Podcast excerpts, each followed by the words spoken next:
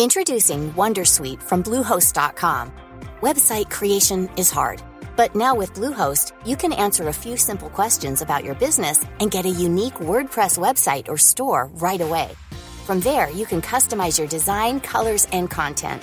And Bluehost automatically helps you get found in search engines like Google and Bing. From step-by-step guidance to suggested plugins, Bluehost makes WordPress wonderful for everyone. Go to bluehost.com/wondersuite.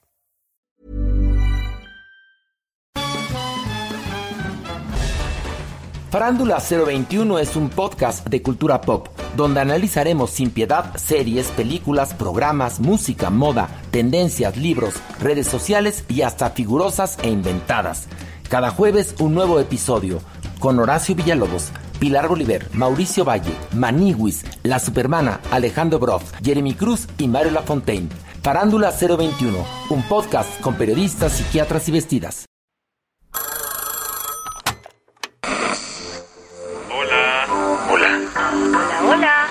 ¿Estás ahí? ¿Quieres saber lo que está pasando en tu país y en el mundo en, pocos, minutos? Te lo cuento. Te lo cuento, te lo cuento. Hoy es lunes 24 de octubre de 2022 y estas son las principales noticias del día. Te lo cuento.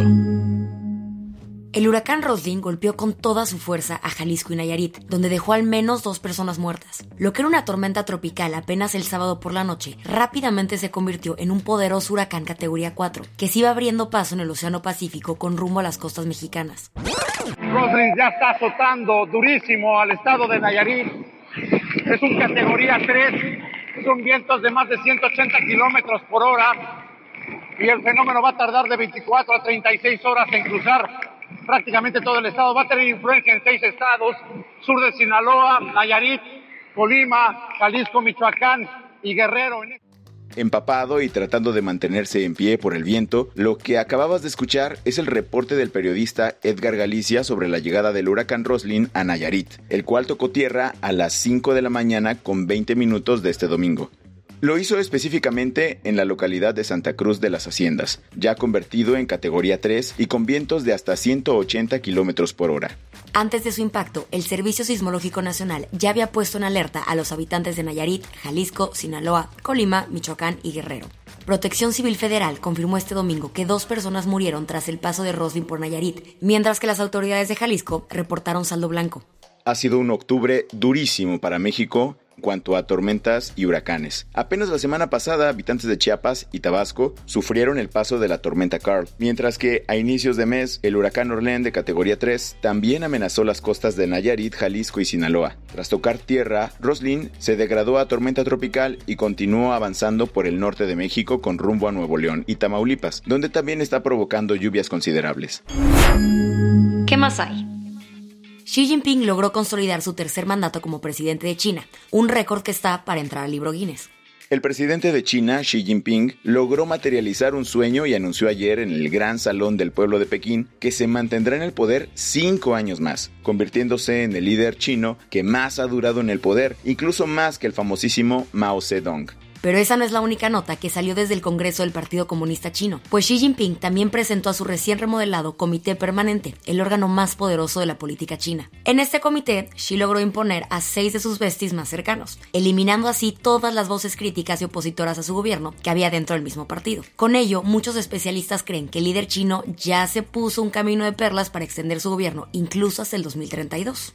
Y es que Xi Jinping parece que tiene muchos planes en mente, pues nombró a su tercer mandato como la primera década de la nueva era. Y a pesar de que el Producto Interno Bruto chino creció por debajo de lo esperado, él insiste que la economía china sigue con gran resistencia. Las que tienes que saber. La solidaridad ante todo. En diferentes ciudades en Estados Unidos y Europa, la gente salió a marchar como muestra de apoyo a los manifestantes en Irán.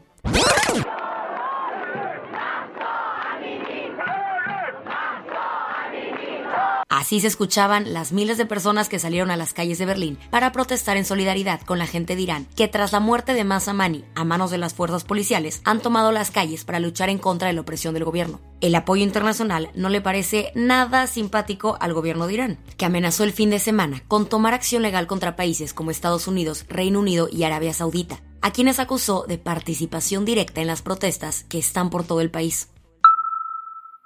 Los aires de cambio llegaron a Roma, donde Giorgia Meloni se convirtió en la primera mujer en asumir el cargo de primera ministra de Italia. La ceremonia ocurrió en el Palacio Presidencial y fue su antecesor, Mario Draghi, el encargado de darle a Giorgia una pequeña campanita, el símbolo que se usa en Italia para mostrar el inicio de un nuevo gobierno. Meloni es el líder del partido de ultraderecha, Hermanos de Italia, por lo que hay quienes están preocupados por sus posturas contra los migrantes, los musulmanes, la comunidad LGBT y el derecho de las mujeres a abortar. Después de meditarlo con la almohada, Boris Johnson dijo que mejor no competirá para volver a ser primer ministro del Reino Unido. La salida de Liz Truss hizo que Boris se pusiera en contacto con varios de sus compañeros para que apoyaran su comeback. Sin embargo, el político reconoció ayer que no consiguió el apoyo suficiente. Entonces, ¿quién está como favorito? Las encuestas dicen que Rishi Sunak, el exministro de Hacienda, es el que tiene todas las de ganar. Los bomberos de Tanzania lograron apagar el incendio que cubrió a la montaña más alta de África por 24 horas. El fuego comenzó desde la tarde del viernes en el monte Kilimanjaro y se expandió durante la noche por los fuertes vientos. Los trabajos eran contrarreloj porque el Parque Nacional de Kilimanjaro es considerado por la UNESCO como Patrimonio de la Humanidad y se trata del hogar de muchas especies en peligro de extinción. Se sospecha que el responsable pudo ser un escalador o alguien que iba a extraer miel ilegalmente. La del vaso medio lleno. Un grupo de arqueólogos provenientes de Estados Unidos e Irak llevan años trabajando para restaurar las piezas que dañó el Estado Islámico durante la guerra civil en Siria, pero no contaban con que entre sus esfuerzos iban a encontrar tallados en piedras realizados por los asirios hace más de 2700 años. Este impresionante descubrimiento se hizo en la puerta de Mashki, que ISIS destruyó en 2016 y que está a pocos kilómetros de Mosul, en Irak. Con esto cerramos las noticias más importantes del día. Yo soy Isabel Suárez. Y yo soy Baltasar Tercero. Gracias por acompañarnos hoy en Te lo cuento. Nos escuchamos mañana con tu nuevo shot de noticias. Chao. Chao.